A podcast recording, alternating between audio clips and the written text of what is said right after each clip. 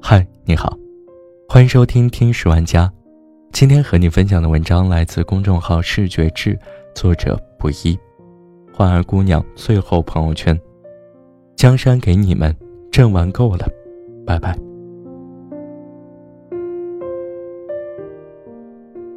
在生命最后一条朋友圈里，那个九四年出生的姑娘写道：“江山给你们了，朕玩够了，拜拜。”他叫吴思，一个很可爱的名字。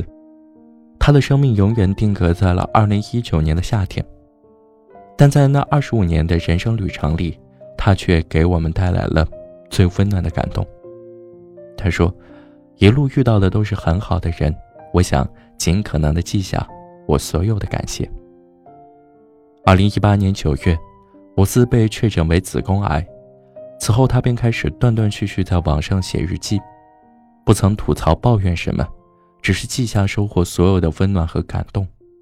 他说：“很多时候，在你不知道的地方，有很多人在默默的为你做着很多你不知道的事。”在全国各地的全班同学每人录了一句鼓励的话，剪成了一个长视频，放在 iPad 里送给他。经常吐槽他的室友忙科研忙得不可开交，却亲手缝了平安带。去寺庙拜了佛祖，寄过来给他。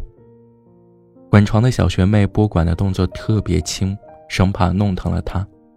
公司领导同事轮番看他，带来各种礼物逗他开心。在他的日记里，对于那些难过的过程，从来只是风轻云淡的带过，更多的是在伤痛中依然传递出来的点滴美好和诸多趣事。打完药之后，恶心两天就过去了，又成了吃货。看我的饺子。做完 CT 回来，路过学校操场，夕阳无限好，只是热死宝宝了。刚刚可能是被胸痛醒了，我寻思着，既然醒了，就去搞碗土豆粉去。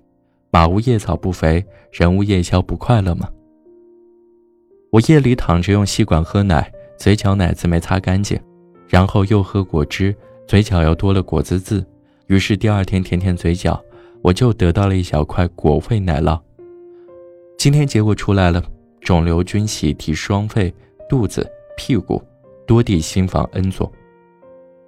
花田半亩的作者田维在书里写：“万事美好，我在中央。”我想用来形容无私，同样恰当不过。如此年轻却面对如此残酷的命运，有网友询问他。会觉得不公平吗？他平静的回答：“有同学正硕士毕业，外人看只看见光鲜亮丽，但其实压力大到爆。反而生病这种能被同情，他们说的没地说去，就是说没有人活着是容易的，能被人理解的苦难已经比不被理解的好很多了。所以审视下自己的人生，已经很满意了。迎接所有安排。”从无所怨恨和悲戚，从容淡定，这样的生命，骄傲而尊贵。吴思曾是中南大学湘雅医学院检验系的一名学生，毕业后也成了一名医务工作者。他有过抑郁症，经历过很长一段情绪糟糕的时期，慢慢走出来后，越发想通过自己的经历去帮助更多的人，因此还自学考了心理咨询师的证书。希望未来可以成为一名心理医生。他说：“既然我走上了医学这条路，这条路上就一定有我该做的事，要做的事，这便是我对我职业的情怀。”只是病魔没有给他机会，但对于医生这条路，他从来未曾后悔。也因为学医，他比旁人更懂得医生这个职业对于生命的敬畏。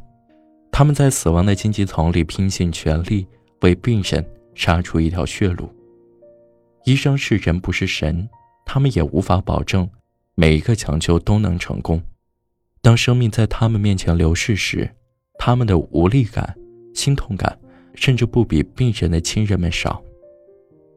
只是职业要求，不能沉湎于自己的情绪里。还有更多还活着的患者，有很多事等着医生去做。要那种对死亡的情怀，只能被转化成。救治下一个人的经验教训。在治疗的过程中，对于每一个医生，对于每一次治疗，吴思的内心都拥抱着感谢的态度。他所感受到的所有温柔，都被他牢牢记在心上。早在大学上第一次解剖课时，他听着老师感慨，用于医用解剖的遗体捐献来源匮乏时，吴思就想过遗体捐献。他希望死后，也可以为钟爱的医学尽一份力。二零一六年，他递交了器官捐献表，在患病后不久，他就主动联系了母校湘雅医院。填写遗体捐献志愿表，甚至在病重时，在遗嘱的第一条里，他再次跟母亲强调了遗体捐献的事情。纵然万般不舍，但这是女儿的心愿，母亲含着泪答应了。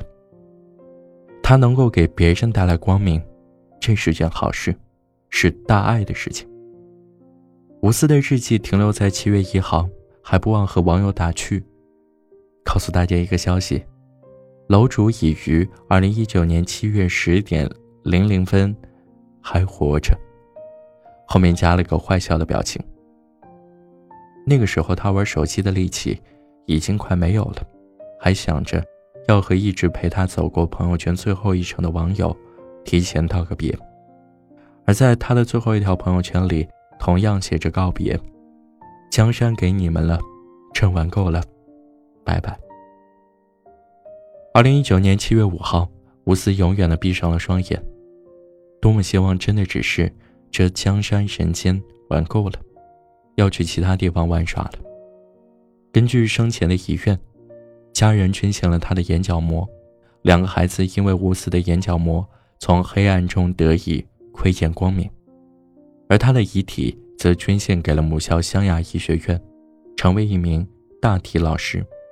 他将成为未来某一届学弟学妹们第一个手术的患者，也是他们的老师，让那些即将走出医学道路的少年感受救死扶伤的深刻内涵，感受“医生”二字的真正的意义。在日记里，无私分享了一片叶子落下来里的一段话：“如果我们反正要掉落死亡，那为什么还要来这里呢？是为了太阳和月亮。”是为了大家在一起的快乐时光，是为了树荫、老人和小孩子，是为了秋天的色彩，是为了四季，这些还不够吗？固然悲剧具有永恒的价值，欢乐也并非不能永恒而不具力量。我们的生命即使它不长，也不该用它来悲伤。生命里人来人往，别忘记，有个叫无私的女孩。她曾来过。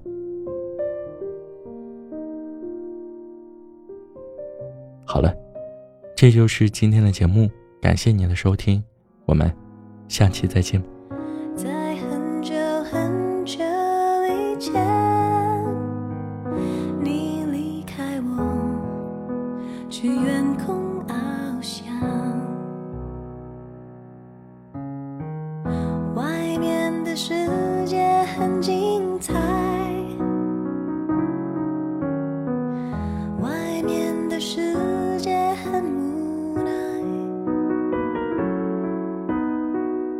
当你觉